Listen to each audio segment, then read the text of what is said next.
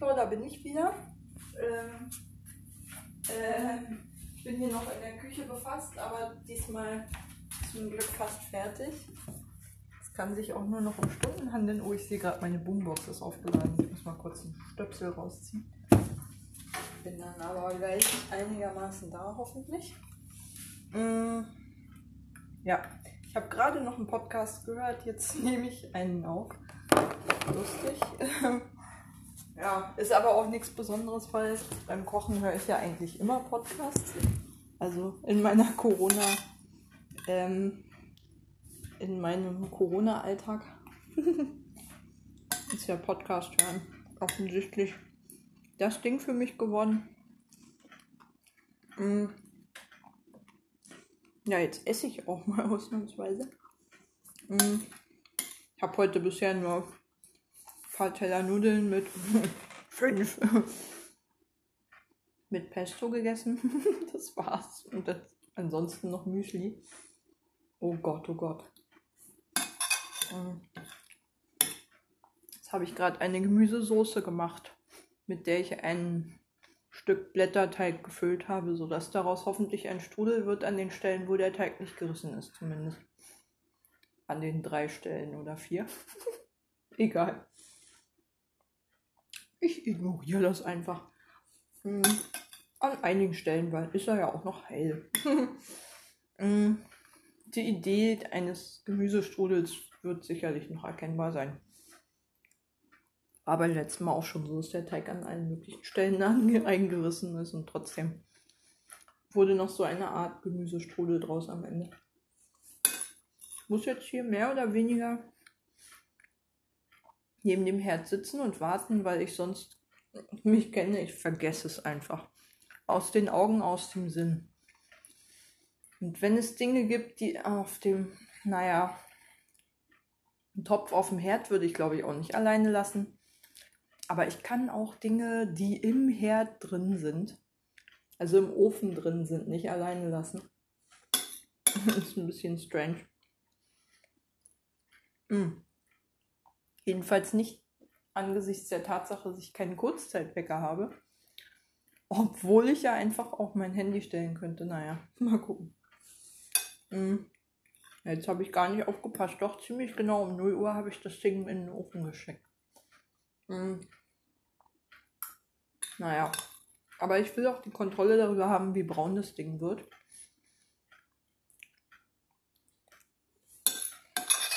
So. Hm? Ja, ja. Es ist natürlich wie immer ein bisschen Füllung übrig geblieben. Die dient dann als einfach Gemüsepfanne. Schön mit Feta drin. Oh, ich liebe es. Die Soße wird davon immer noch ein bisschen cremig. Wenn sich der noch ein bisschen zersetzt beim mehrfachen Aufwärmen. Oh, geil.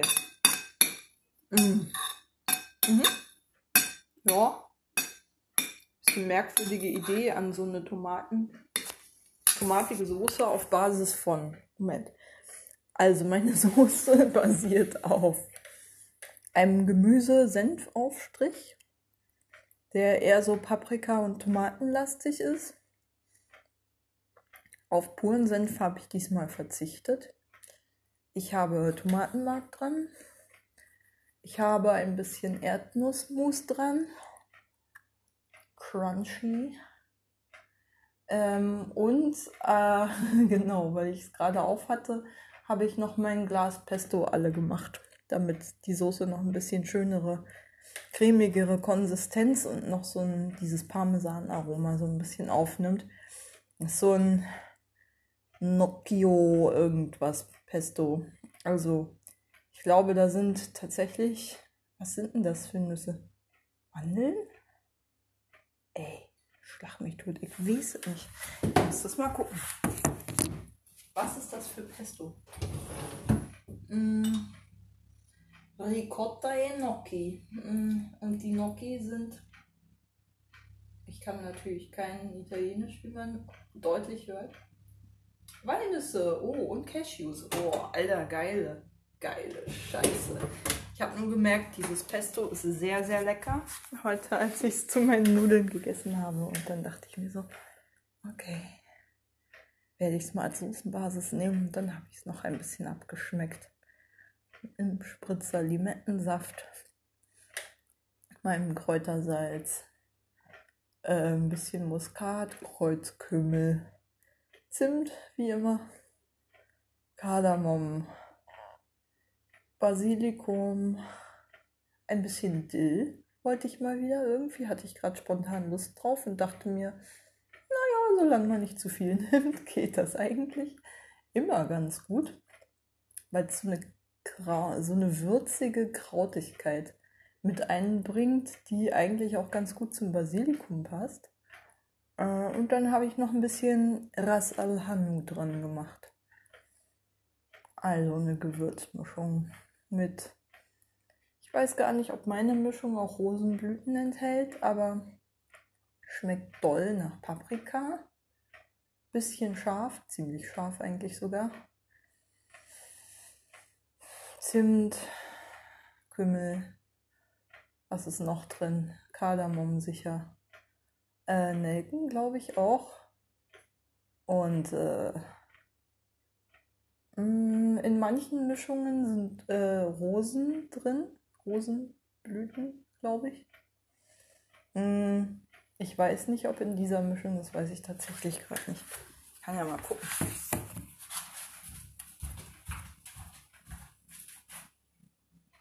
Wo ist denn mein da ist also gut. ne, ganz falsch, ganz falsch. Doch. Es ist Koriander drin, Paprika, edelsüß, Curry, was auch immer das heißt. Curry ist in der Regel eine Mischung aus, ach, das kann man gar nicht so genau sagen, aber ich sag mal, Zimt ist immer dabei, Kardamom ist eigentlich auch immer dabei. Ähm, was ist denn noch so im Curry? Boxhornkleesamen? Nee, das würde man ja sehen. Paprika scharf, bisschen Salz. Also offensichtlich die Mischung ohne Rosen. Ähm, in einer anderen Mischung von Ras am Hanut habe ich, Achtung, da kommen wir dem Rätsel wahrscheinlich näher, was in dem Curry ist. Und ich denke, das wird schon relativ deckungsgleich sein. Koriander auch da. Ich habe nämlich zwei verschiedene Mischungen, aber die habe ich nicht genommen gerade, die ich jetzt vorlese. Koriander, wie gesagt. Kumin, also Kreuzkümmel, das wird ein Bestandteil des Currys sein. Paprika ist ein Bestandteil des Currys. Kurkuma ist ein Bestandteil des Currys. Fenchel wird drin sein. Pfeffer ist auf jeden Fall auch mit drin. Muskat ist auch immer in vielen Currys drin. Kardamom auch. Zimt ist auch immer drin. Ingwer auch gerne. Piment und Nelken. Ich glaube, das sind so die klassischen Curry-Zutaten, also die wahrscheinlich relativ deckungsgleich sind. Hm. Tatsächlich Rosenblütenblätter in dieser Mischung, die ich nicht verwendet habe, und Lorbeerblätter. Also doch eher so ein bisschen scharf, pikant, bisschen erdig durch Kardamom und Muskat. Hm. Nelken so säuerlich kräftig. Ingwer immer so ein bisschen einfach fruchtig scharf. Und Lorbeerblätter, finde ich, haben auch immer was dollkrautiges. Und Rosenblütenblätter, wenn sie drin sind, sind eher süß, finde ich. So ein bisschen säuerlich, süß-säuerlich. Mit so einem ganz eigenen Blütenaroma. Schmeckt so wie Rosen riechen, finde ich.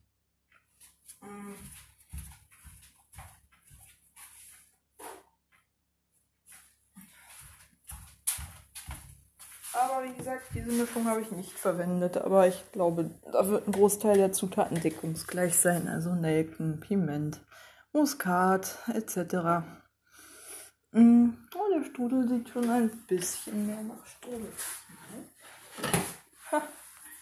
Jetzt ist mir doch tatsächlich, ach eigentlich kann ich auch schon längst hier mal den Stöpsel ziehen, weil ich habe die ganze Zeit mein Handy an der Ladebuchse gehabt und das ist ja nicht so gut, wenn es schon aufgeladen ist.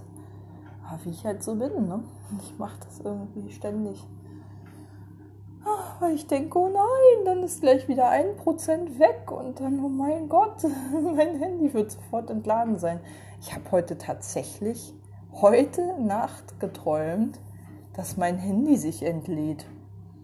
Also das ist dann Stoff meiner Albträume, dass mein Akku im Arsch ist. also irgendwie scheint mir mein Handy dann doch mehr zu bedeuten, als mir lieb ist. Scheint's.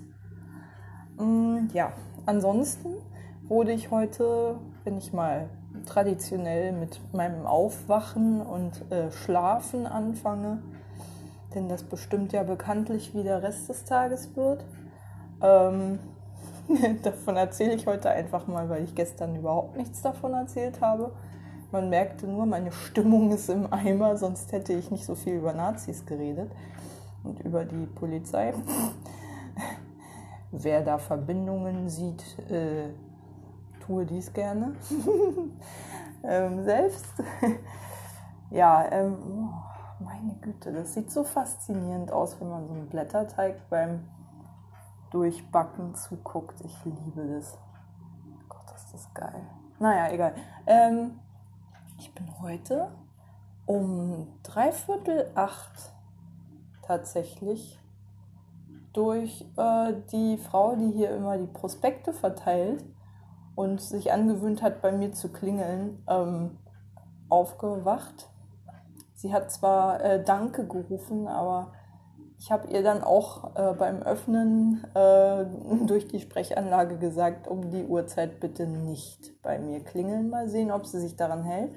Ansonsten, wer nicht hören will, muss fühlen. Das nächste Mal, wenn um die Uhrzeit jemand klingelt und ich weiß, der Postbote ist es nicht, dann öffne ich einfach nicht. Ich weiß einfach, im Moment kann noch kein Paket kommen. Doch, morgen. Moment, Moment, Moment. Ich guck mal. Ich habe mir eine Schlafmaske bei Amazon bestellt und die müsste eigentlich, eigentlich, ich sag mal, heute kommen. Ich guck mal. Wer es glaubt. Ja, klar. Scheiße, echt was? Ach du Kacke. Also um halb zehn hat das Paket einen Amazon-Standort verlassen und zwar Schönefeld in Brandenburg. Ich würde mal sagen, naja, ist ja eigentlich nicht so weit weg. Ein paar S-Bahn-Stationen. Nicht, dass ich glaube, dass das Paket mit der S-Bahn zugestellt wird, aber es ist halt geografisch einfach nicht weit weg von Adlershof. Deswegen hoffe ich jetzt mal, dass es nochmal ein bisschen weniger kompliziert ist, als ich sag mal, wenn es von Hoppegarten kommt oder so, wo dann halt einfach mal die fehlende TVO die ich bekämpfe, ins Gewicht fällt. Weil man so schlecht vom Nordosten in den Südosten kommt. Mhm. Entschuldigung. Ach, ist das schön. Ich bin so froh, dass ich diesen Podcast für mich mache und nicht für ein Publikum. Und dass ich mir solche Freiheiten wie gerade eben rausnehmen kann. Ich habe ja gerade einen Podcast gehört, der das faszinierende Konzept hat, also von Zeit Online, glaube ich. Gestern habe ich auch schon einen gehört. Ähm, ein Interview mit Marc-Uwe Kling, das keines war, oder sagen wir mal ein Interview, das äh, Marc-Uwe Kling mit den in Personen, die ihn eigentlich interviewen sollten, den Journalisten geführt hat, was echt spannend war und viereinhalb Stunden fast ging. Ich habe es am Stück gehört.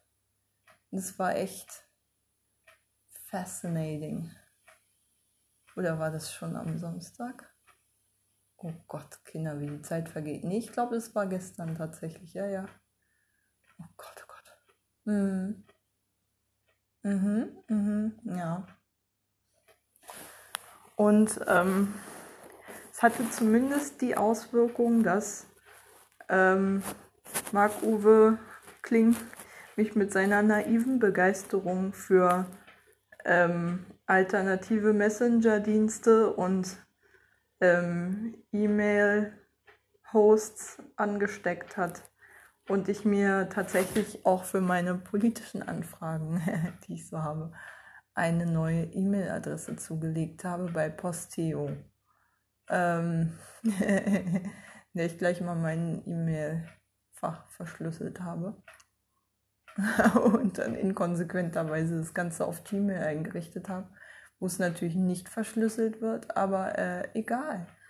Ähm ich darf halt nicht das Passwort verlieren, so einfach ist es. Äh sonst, naja, egal. Da liegen jetzt irgendwie zwei, drei Begrüßungsmails von Posteo drin. Hallo, schön, dass Sie hier sind. Toll, wir haben Ihre Zahlung erhalten über PayPal. Und äh, gucken Sie mal, was wir alles für tolle Funktionen haben. Das sind jetzt keine weltbewegenden Nachrichten, aber ein Messi wie ich hebt auch sowas auf. Ich habe immer Angst, irgendwas Wichtiges zu löschen und das kann durchaus auch mal Schauen Sie mal, was für tolle Funktionen es hier gibt. Schauen Sie sich einfach mal um sein. Ähm, ich weiß nicht, woran das liegt. Doch, ich weiß es. Ich glaube, das ist von meinem Vater. Der konnte auch immer nichts wegschmeißen oder kann auch nichts wegschmeißen bis zum heutigen Tag. Der totale Messi. Und das ist bei mir leider auch auf Daten übertragbar. Es ist für mich die absolute Hölle, mein E-Mail-Postfach, also meine Inbox auszumisten.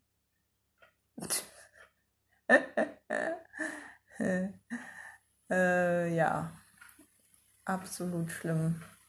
Und Bücher aussortieren ist auch immer so ein grauenhaftes, Herzblut äh, evozierendes Business für mich. Äh, Gott, ehe ich mich mal von einem Buch getrennt habe. Da muss ich es schon gelesen haben. Das liegt dann meistens schon so 20 Jahre zurück.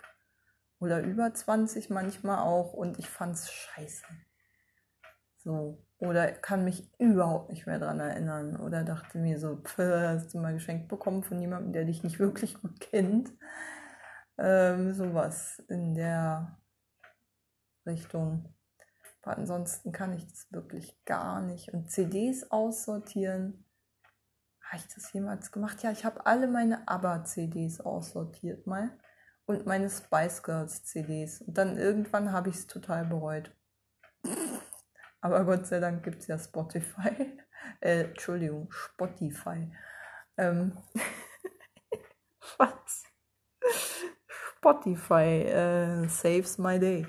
Ähm, rettet mir den Arsch in der Hinsicht. Da kann ich dann auch mal Spice Girls hören, wenn mir danach ist oder aber.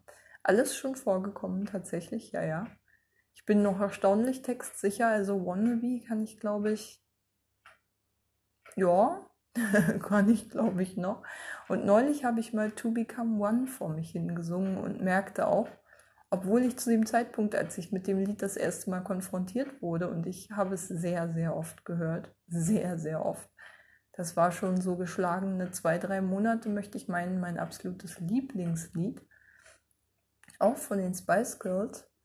Ähm, ich habe es immer noch, also ich war wirklich noch richtig, richtig textsicher. Ich konnte sogar noch den Clip mir vor Augen rufen dazu. Und den fand ich auch unfassbar schön. Mann, war der schön. Diese Aufnahmen von einer nächtlichen Stadt mit diesen ähm, langen Blenden, wo man diese Lichtschlieren sieht, spielen eine große Rolle. Und das finde ich bis heute total faszinierend, diesen Effekt. Ähm, und ansonsten, was die äh, was die Spice Girls an sich betrifft, äh, ist, äh, ist, liegt da so ein enormer Weichzeichner einfach über allem, den ich bis heute, glaube ich, irgendwie, der bei mir immer noch Sentimentalitäten auslöst. ja, so viel dazu. Also ja, Sentimentalität ist wohl das Stichwort. Ich meine, ich habe seit, boah, weit über 20 Jahren nicht mehr Spice Girls gehört und jetzt durch Corona habe ich wieder angefangen. Also nicht wieder angefangen in dem Sinne von, dass ich regelmäßig Spice Girls höre, aber ich kam mal wieder auf die Idee, mir das anzuhören und das ist sehr, sehr lange davor nicht passiert. Ich glaube, ich kriege jetzt wieder so langsam Kontakt zu meinen verschütteten Teenager-Ichs, im Plural durchaus auch. Also sowohl meine Eminem-Phase evoziere ich ja, sonst hätte ich ja neulich nicht die Idee gehabt, 8 Mile zu gucken, als auch, ähm, wie gesagt, die Spice Girls, was davor lag, als auch äh, ABBA, ganz seltsame Phase. Habe ich mir eingeredet, ich würde Schlager nicht scheiße finden, keine Ahnung warum. Doch, die große Schwester von meiner Cousine fand Schlager mal total geil. Und ich glaube, das hat dann ein bisschen abgefärbt. Ähm, aber nicht so weit, dass ich dann so richtig deutschen Schlager hören würde oder so, sondern schon eher so, naja, aber waren für mich eigentlich auch Schlager, wenn ich ehrlich bin. Ähm, ja, und ich habe, ähm, ich glaube im oh, Dezember oder so, diesen äh, Film über Queen Bohemian Rhapsody geguckt, der mich auch ein bisschen näher an das ein oder andere Queen-Lied rangeführt hat, obwohl ich die immer unerträglich theatralisch fand und Freddie Mercury sowas Kotzbrockenhaftiges ausgestrahlt hat, dass ich einfach nicht an Queen rankam. Vor allen Dingen vor dem Hintergrund, dass es ja einfach mal zu 90 Prozent das ganze Bandgefüge auf Freddie Mercury ruhte. Und ähm, ja, also so langsam sieht der eigentlich relativ fertig aus, der Blätterteigstrudel. Ähm, hm, was machen wir denn jetzt? Scheiße, wie kriege ich den eigentlich in den Kühlschrank? Und vor allen Dingen bedeckt. Was macht man denn da? ich kann den ja schlecht im Ofen lassen. Über Nacht. Eigentlich müsste ich da doch irgendwie was drüber machen und den vielleicht nochmal in Folie einwickeln oder sowas und dann in den Kühlschrank tun, damit da halt nicht die ganzen Bakterien drüber krabbeln. Hm, ich werde schon was finden, aber ich werde mir fürchterlich die Hände dabei verbrühen. Naja, ähm, wie immer, wenn ich irgendwas mit dem Ofen zu tun habe. Ja, mit dem Ofen, der Herd ist auch schon gefährlich genug, aber der Ofen killt mich jedes Mal. Also mein erster Vorname ist ja Tollpatsch, aber ich glaube, das habe ich schon mehrfach erwähnt. Und ausnahmslos jede Person, die diesen Podcast ab und zu mal hört, was ja immerhin außer mir noch eine Person ist, würde ich sagen, weiß das auch. so, muss ich niemandem erzählen. Ähm,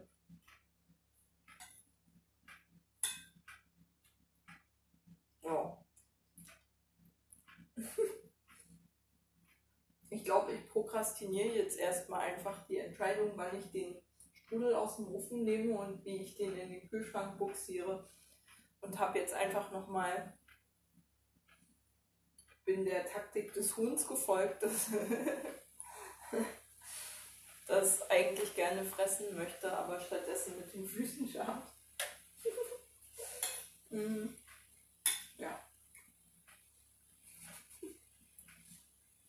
War das so? Ich weiß es gar nicht mehr. Aber es nennt man, glaube ich, Übersprungshandlung. Und ich sagen möchte, ich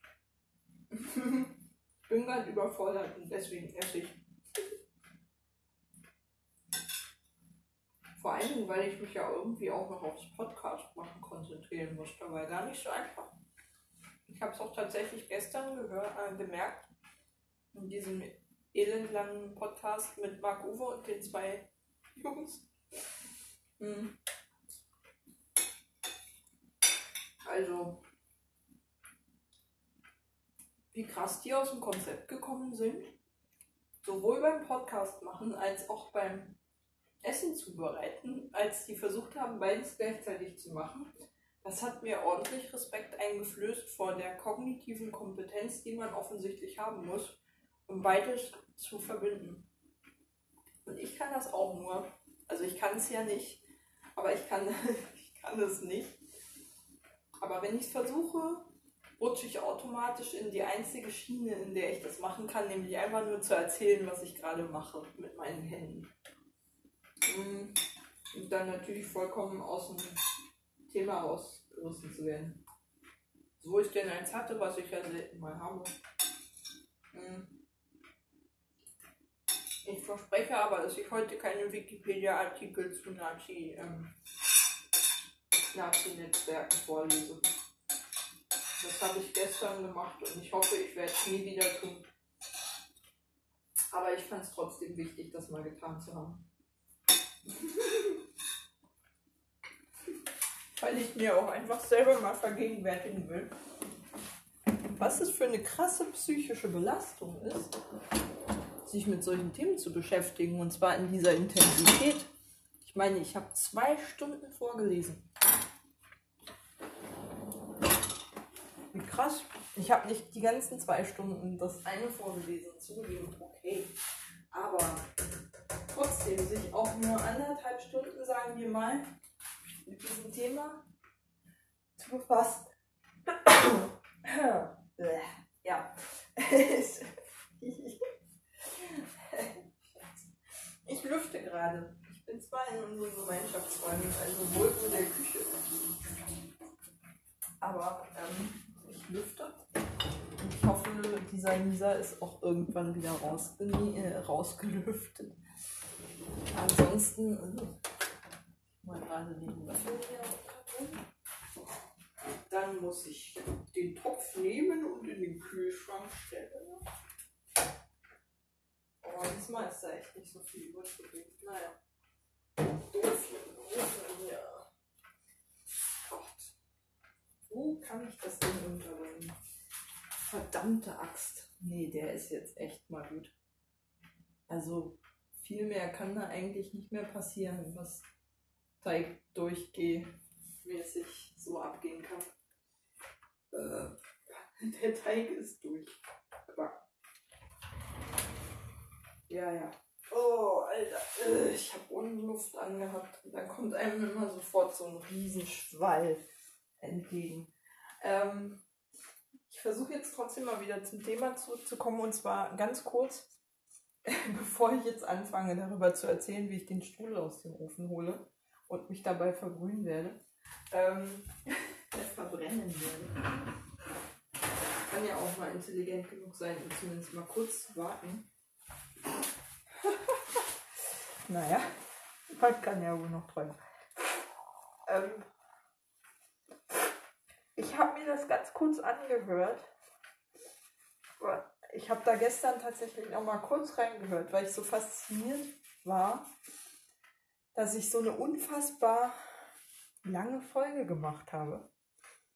Das fand ich einfach so krass, dass ich den Impuls hatte, das sofort noch mal zumindest kurz reinzuhören.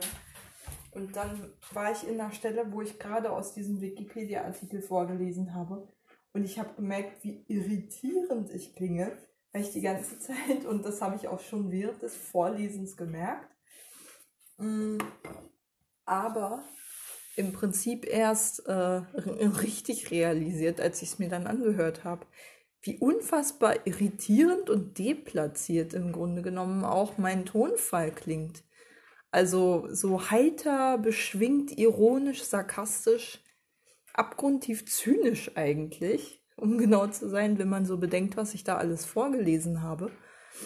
Ähm, dass ich wohl eine sehr, sehr, sehr große innerliche Anstrengung unternommen habe, um mich von diesem Thema zu distanzieren, während ich es vorlese. Und das ansonsten augenscheinlich nicht anders hätte aushalten können. Also es schon eine große psychische Belastung war, wie ich es ja auch immer wieder betont habe, aber man hat es mir halt, also naja, man hat es mir nicht angemerkt, ich hab, bin da nicht schluchzend zusammengebrochen dabei oder sowas, sondern wie gesagt, da war dieser zynisch beschwingte Ton, so, habe ich es doch gewusst, so, so besserwisserisch arrogant auch irgendwie. Ich fand es ziemlich unsympathisch. Verstehe aber auch einfach, dass ich glaube ich mich mit so einer Haltung davor schützen muss, vor diesem Entsetzen, das mir eingeflößt wird durch die Tatsache, dass solche Dinge heute in diesem Land geschehen. Und so verdammt nah dran sind an dem, was ich halt so über die Weimarer Republik und deren Endzüge halt gelesen habe und über als Politologin ja auch andere Dinge weiß über Gesellschaften, die sich ähm, zu autoritäreren Versionen ihrer selbst entwickeln und nach rechts rücken und so. Und wie bekannt mir das alles irgendwie auch vorkam mit diesem dominoartigen Versagen so ziemlich sämtlicher gesellschaftlicher Instanzen, das darin auch irgendwie, oder wenn man es Versagen nennen will, irgendwie so ein, ach, ja, Versagen gekoppelt mit Ignoranz, glaube ich, und auch einer gehörigen Portion einfach wirklich antidemokratischen Denkmustern, die, wie gesagt, offensichtlich sehr, sehr weit verbreitet sind. Und daraus halt so eine Mischung. Also Feigheit, Ignoranz ist dabei. Ähm, selber irgendwie innerlich klammheimliche Zustimmung oder jedenfalls fehlende innerliche Zivilcourage bei der Abgrenzung von solchem Gedankengut. Ähm, also wenn ein Richter, wie gesagt, bei den Dingen, die da in dieser Chatgruppe so diskutiert wurden, keine rechtsextreme Gesinnung, keine verfestigte erkennen kann, kann ich nur sagen, also was denn bitte dann? so, also ich als Politologin weiß ja auch, wie man sowas, was es da so für Definitionen gibt und da waren so ziemlich alle Kriterien erfüllt durch die Aussagen, die mir alleine da äh, so zu Ohren gekommen sind. Und ähm, wenn man sowas nicht erkennt, dann scheint man sich ja offensichtlich irgendwie daran gewöhnt zu haben, denke ich mal. Und vielleicht innerlich zuzustimmen. Oder vielleicht auch einfach keine Lust zu haben, sich mit diesen Leuten anzulegen oder alles zusammen. Ich frage mich wirklich, was geht in einem Richter vor, der solche Entscheidungen trifft? Ähm, oder wie gesagt, eine lächerliche Bewährungsstrafe verhängt, die total unter dem eigentlich angemessenen Strafmaß bleibt oder ein Innenminister, der weiter mit diesem Schießplatzbetreiber zusammenarbeitet, obwohl er ganz genau weiß, was das für einer ist. Ähm, das ist. Da weiß ich gar nicht, wo ich anfangen soll zu kotzen. Das ist. Oh, ja. Ähm, und wie gesagt, dieses Entsetzen, das ist immer noch auslöst in mir, maskiere ich gerne mit diesem, äh, ja, Entschuldigung, aber ich lebe hier ja schon lange genug, dass ich weiß, dass solche Dinge hier ziemlich normal sind, offensichtlich. Attitüde, so einer Besserwisser-Attitüde, die aber nichtsdestotrotz mich im Prinzip auch so ab innerlich hart macht, verhärtet und irgendwie auch zu so einem Teil Gewöhnung, glaube ich, an solche Zustände ähm, führt und die ich, glaube ich, also diese, diese Maske, die ich da trage, wenn ich mich da so zynisch drüber erhebe, was ich da so vorlese, äh, ja, wie gesagt, ich verstehe die Schutzfunktion, die es hat, aber es befremdet mich trotzdem, dass ich das brauche. So, dass ich da nicht offen mit meinem Entsetzen auch umgehen kann. Und mit dem Aspekt oder mit dem Teil von mir, den ich dann nicht integrieren kann, offensichtlich, der immer noch entsetzt ist darüber, egal wie viele solcher Dinge ich schon gehört habe, die ähnlich ablaufen.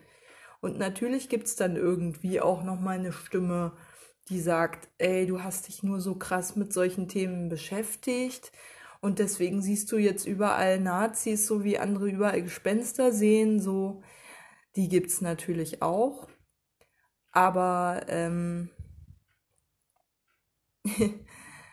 ganz ehrlich, ich halte meine gesellschaftliche Wahrnehmung schon für differenziert genug, um zumindest Tendenzen, in die sich eine Gesellschaft entwickelt, ähm, erkennen zu können und im Rückblick zum Beispiel auch feststellen zu können, dass bestimmte Zeiten mal liberaler waren und der Zeitgeist auch mal ein anderer war, in dem andere Dinge, also in dem bestimmte Dinge einfach nicht sagbar waren. Also dem politischen Gegner irgendwie offen den Tod wünschen einfach mal No-Go gewesen wäre. Das ist noch nicht, das ist vielleicht 10, 15 Jahre her, dass sowas, äh, glaube ich, diskursiv geächtet worden wäre. Und zwar vollkommen zu Recht, denn ich finde, bestimmte Positionen sind so gewalttätig, dass sie gefälligst nicht akzeptiert werden sollen als legitime,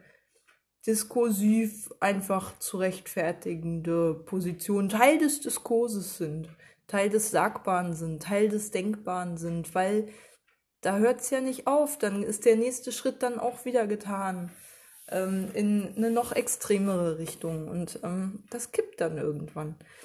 Und so sehen wir das ja auch jetzt seit, naja, also verstärkt, sagen wir mal, seit diese Pegida-Proteste sich da in Dresden formiert haben. Also eigentlich so ungefähr seit 2015, 16, Anfang 16 sieht man ja, wie es kippt. Ähm, 2013 hm, war das nicht der erste Landtag, in den die AfD eingezogen ist? Oder wann, wann sind eigentlich, wann ist eigentlich, hallo Maikäfer?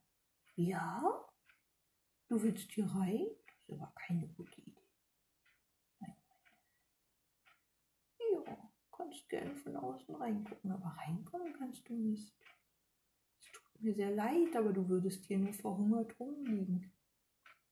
Hier gibt es ja nichts für Maikäfer tut mir so leid. Ja, ähm, Entschuldigung. Ähm,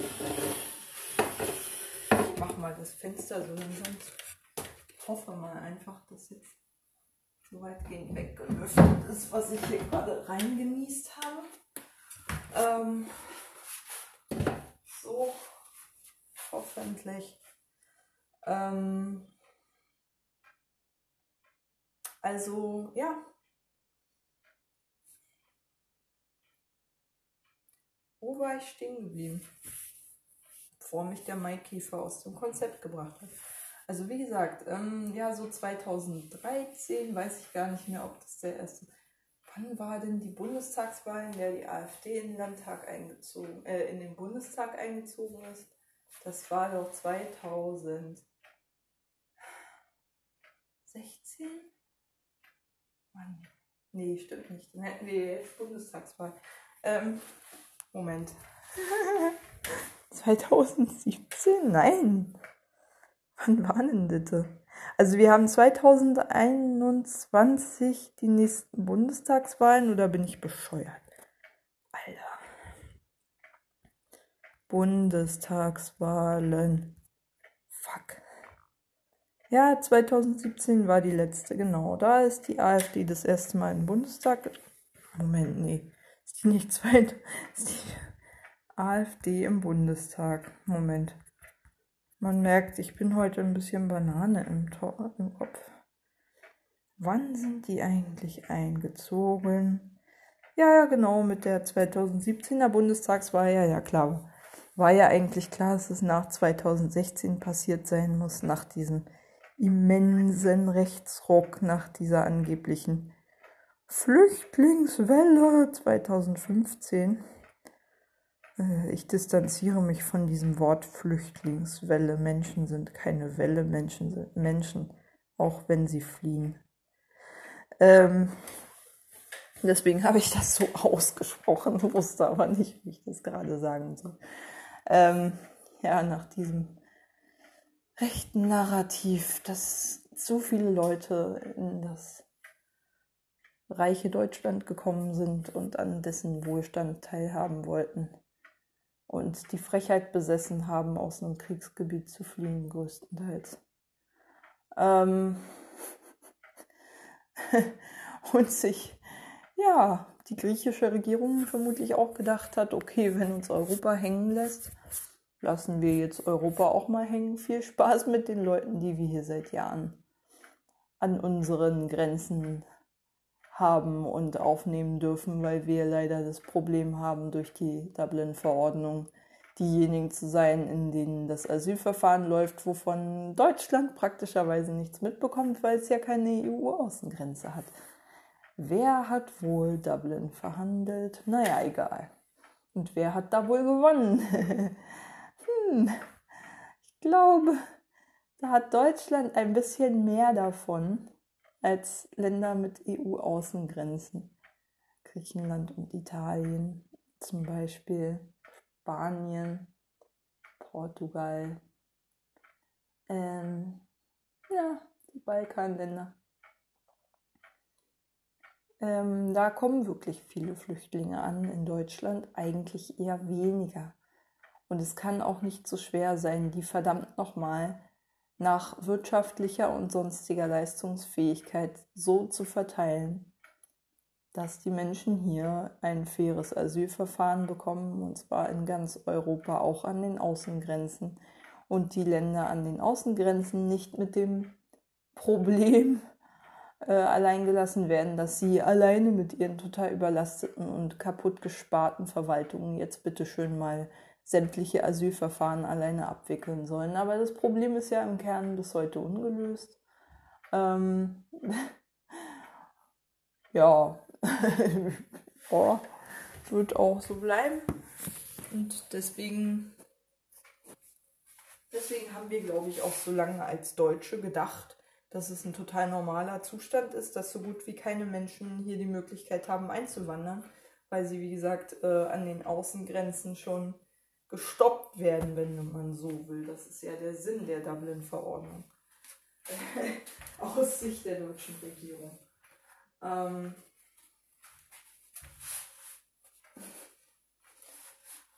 und ähm, ja,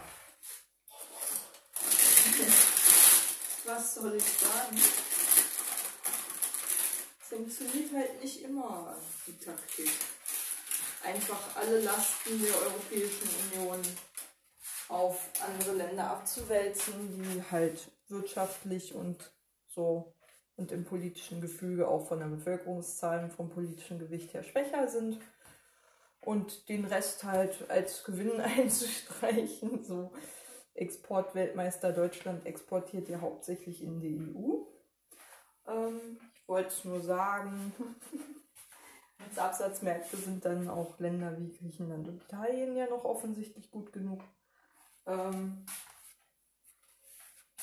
ja, also man sieht irgendwie, ich verstehe, bei Ländern, die, in denen wirklich viele Migranten ankommen und die wirklich weniger wirtschaftlich leistungsfähig sind, die wirklich richtig überlastet sind.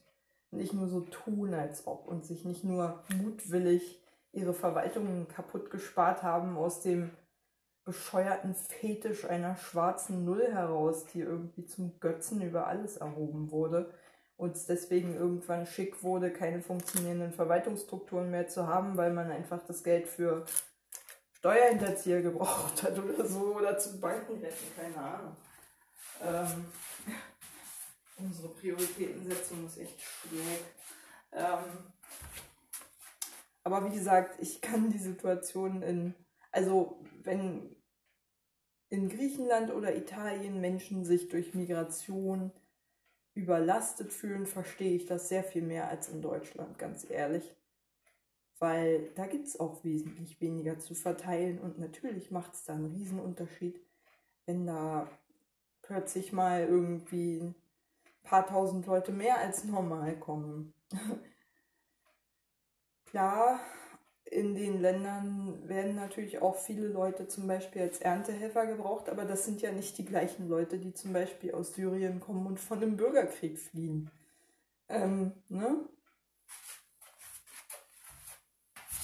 Also beispielsweise oder aus afrikanischen Ländern kommen, was weiß ich ähm, und da halt keine wirtschaftliche Perspektive für sich sehen.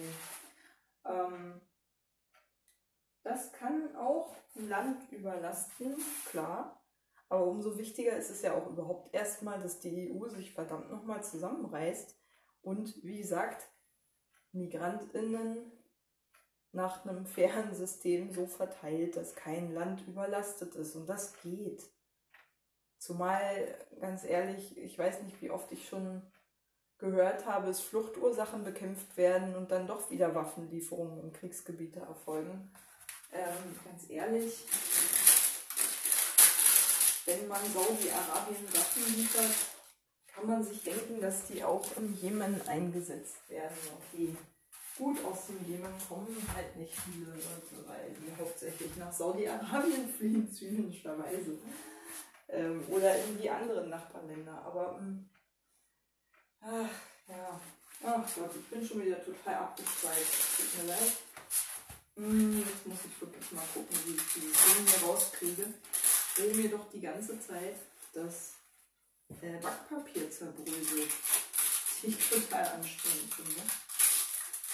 Also irgendwie, glaube ich, komme ich hier mit dem Backpapier überhaupt nicht mehr weiter. Ich glaube, ich brauche wirklich gleich komplett frische Folie. Es ist eine Umweltsauerei, ich weiß, aber was willst du machen? Obwohl, erst diese ekligen Weichmacher dran haben. Nee. Ich nicht doch lieber einen frischen Backpapierzuschnitt, der nicht zerreißt und dann darum Frischhaltefolie machen. Ich versuch's mal. Man könnte das Ding jetzt auch einfach zerschneiden und äh, in Boxen tun, aber ich probiere es erstmal so und erst wenn das vollkommen aussichtslos ist, mache ich das anders. es ist, ist, ziemlich aussichtslos. Oh Gott, ist das Ding schwer. Fucking hell, ey. Gleich hört man mich schreien. Nein, tut man nicht. Ähm, hat geklappt. Strudel ist migriert. ich habe auch einfach keine Lust, das Ding jetzt zu schneiden. Ich will es halt mal teilen lassen, wenn es irgendwie geht. so gut das eben geht. Ich bilde mir ein, das macht was mit dem Ding, wenn man das zu früh zerschneidet und das dann irgendwie aufreißt. Hm. Ohne dass ich davon Ahnung habe, man sieht, Blätterteig ist für mich ein Mysterium. Ach komm.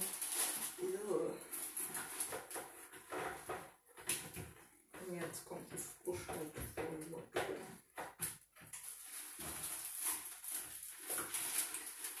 Ähm, ja, eigentlich wollte ich sagen, diese sogenannte Flüchtlingskrise halte ich echt für sogenannte Flüchtlingskrise halte ich echt für schwerst übertrieben, nur weil Deutschland auch mal ein paar Migranten aufnehmen musste.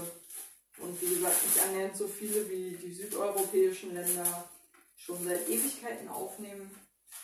Ähm, halte ich das nur lange nicht für einen Untergang des Abendlandes wer was anderes behauptet, hat wohl irgendwie schon immer Angst vor dem Untergang des Abendlandes gehabt. Scheißegal, was passiert.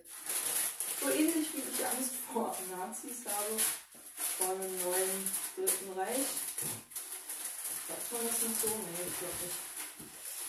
Oh, ich glaube, ich komme nicht drum, um das Ding klein zu machen. Scheiße. Wie kriegt man das jetzt sinnvoll? bitteschön verpackt, wo es doch so riesig ist. Verdammte Scheiße. Ja, man merkt so ganz bin ich nicht mehr im Kopf. Ähm, war ich heute noch nicht auch ohnehin noch nicht wirklich.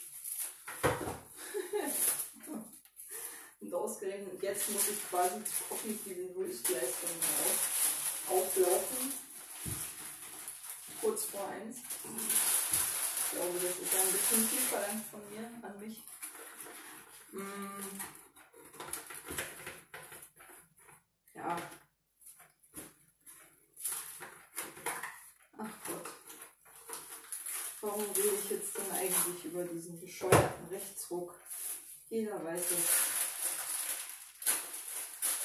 Jeder kennt diesen dämlichen Narrativ von der Flüchtlingswelle, die uns alle überrollt hat. Es scheint ja Konsens zu sein, dass das total normal ist, dass Deutschland halt kein Einwanderungsland ist und dass auch gefälligst keine Flüchtlinge zu kommen haben. Und wenn es mal anders ist, dann ist das der totale Untergang. Ähm, was soll man sagen? Was soll man sagen?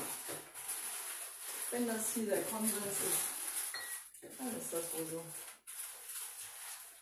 Gott, jetzt krümelt dieser Blätterteig den ganzen Kühlschrank voll. Oh Gott, oh Gott. Ach du Scheiße. Ähm.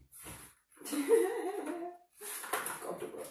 Das Ding ist ja auch, so ein Blätterteig ist ja auch total, äh, ist ja kein Kuchen oder so. Man hat keine Form oder sowas, sondern es ist einfach nur so ein langes, dünnes Ding. Das einfach mal total formbar ist. Und wabbelig. Und dann eben auch schlecht in eine Form gepresst werden kann. Naja, egal. Ich versuche jetzt einfach mal. das dilettantischerweise halb in Backpapier und halb in Frischhaltefolie wenig überzeugend verpackte Ergebnis meiner Bemühungen. Ähm, so. Einfach im Kühlschrank zu lassen und zu hoffen, dass es auch morgen noch so ähnlich schmeckt wie Blätterteig. Obwohl ich ganz genau weiß, äh, ja, also ganz ehrlich, wird schon irgendwie ein bisschen anders schmecken. Jetzt bin ich doch kurz davor, das Ding in kleine Stücke zu schneiden und in eine Box zu packen, aber ach komm. Ich lasse das jetzt so. ich lasse das jetzt. Ah. Oh je. Welcher Vollidiot packt eigentlich einen Blätterteigstrudel einfach so in den Kühlschrank? Naja, egal. Ähm, egal. Oh, ich muss noch den Topfdeckel verschließen, damit wenigstens meine alternative Gemüsesoße nicht zu Schanden wird. ähm, ich erzähle jetzt einfach den Rest noch hier. Worum wollte es heute eigentlich? Worum wollte ich? Was wollte ich heute eigentlich erzählen? Ist es mir entfallen oder hatte ich nichts? Hm, eigentlich wollte ich nicht zehn Anläufe nehmen, um zu erklären, warum die sogenannte Flüchtlingskrise keine ist. Aber dann kam, kam halt der Blätterteigstrudel dazwischen und ich konnte keinen Gedanken mehr formulieren. Ähm, was habe ich heute noch gemacht? Ähm, I, was bist denn du und was tust du da? Ein kleines Insekt? Ich glaube, das könnte durchaus eine Zikade sein. Nee, ist, es ist keine Zikade. Ähm, ich habe nur geguckt, ob es einen Stechrüssel haben könnte, aber ich denke nicht. Es kam von der grünen Lilie neben mir. Ich bin immer noch in der Küche und wir haben eine sehr, sehr große, ich denke, Grünlilie, die sehr üppig austreibt. Und da sind allerhand Tiere drin. Oh Gott, ist die eingestaubt? Ich glaube, ich muss die mal einstauben, das arme Ding. Naja, ähm. Ja. also ich glaube, jetzt wäre es eh zu spät, noch ein vernünftiges Thema anzufangen. Ich kann nur sagen, ich habe heute wahnsinnig viel Zeit verplempert, um diese paar E-Mail-Anfragen an Umweltverbände rauszuschicken. Und dann habe ich ja noch mein Posteo-Postfach eingerichtet. Und ich frage mich wirklich selber, warum ich dafür so viel Zeit ver verbracht habe, dafür so viel Zeit aufgewendet habe. Aber ich kann einen ersten Erfolg vorweisen. Ich habe immerhin schon ein, die Einladung zu einem Zoom-Meeting von den Naturfreunden, die ein Bündnis mitbespielen, in dem es um Flächenversiegelung geht und in dem unter anderem das TVO-Thema anscheinend ganz gut Platz findet. laut äh, einem Mitglied des Bündnisses, so wie ich das verstanden habe. Ähm, und da habe ich jetzt, wie gesagt, den Zoom-Einladungslink und einen Termin. Und wenn ich irgendwie kann, schaufel ich mir in meiner Reha den Abend frei, also die anderthalb Stunden, um daran teilzunehmen. Hoffe ich mal, dass es geht. 18 Uhr bis 19.30 Uhr müsste ja eigentlich eine Zeit sein, der man so langsam dann auch mal sowas ähnliches wie Freizeit hat, hoffentlich. Normalerweise ist es so klassische Abendbrotzeit in den ganzen, äh, in solchen Einrichtungen. Insofern hoffe ich mal, dass das irgendwie geht.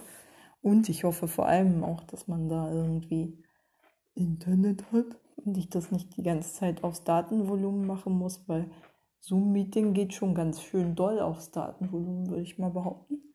Ähm, und ja, da gucken wir mal weiter. Die anderen haben sich noch nicht gemeldet. Ich habe noch Greenpeace angeschrieben, deren Geschäftsstelle gerade dicht hat in des Landesverbandes. Also jeweils immer die Berliner Landesverbände, weil ich mir schon bewusst bin, dass das ein Thema ist, das nur von lokaler Bedeutung ist. Ähm, Greenpeace, Robin Wood und ähm, ja, die Naturfreunde, Fridays for Future. Und da bin ich jetzt einfach mal gespannt, was da so zurückkommt. Weil die meisten habe ich schon mal auf Twitter versucht zu kontaktieren, aber da kommt erfahrungsgemäß nie irgendwas zurück. Und deswegen habe ich es jetzt nochmal über Kontaktformulare und Mails probiert. Einfach eine Stufe penetranter werden. Hilft dann schon. Und äh, wie gesagt, bei den Naturfreunden bin ich ja schon mal anscheinend ganz gut aufgehoben. Freut mich. Bin auf jeden Fall hoffentlich dann perspektivisch nicht mehr komplett alleine mit diesem Anliegen oder habe zumindest einen Resonanzraum, in den ich sprechen kann. Das wäre so meine Vorstellung. Dass es vielleicht noch ein, zwei Leute gibt, die Bock haben, an dem Thema zu arbeiten. Wäre super. Mm. Ja. Was habe ich heute noch gemacht?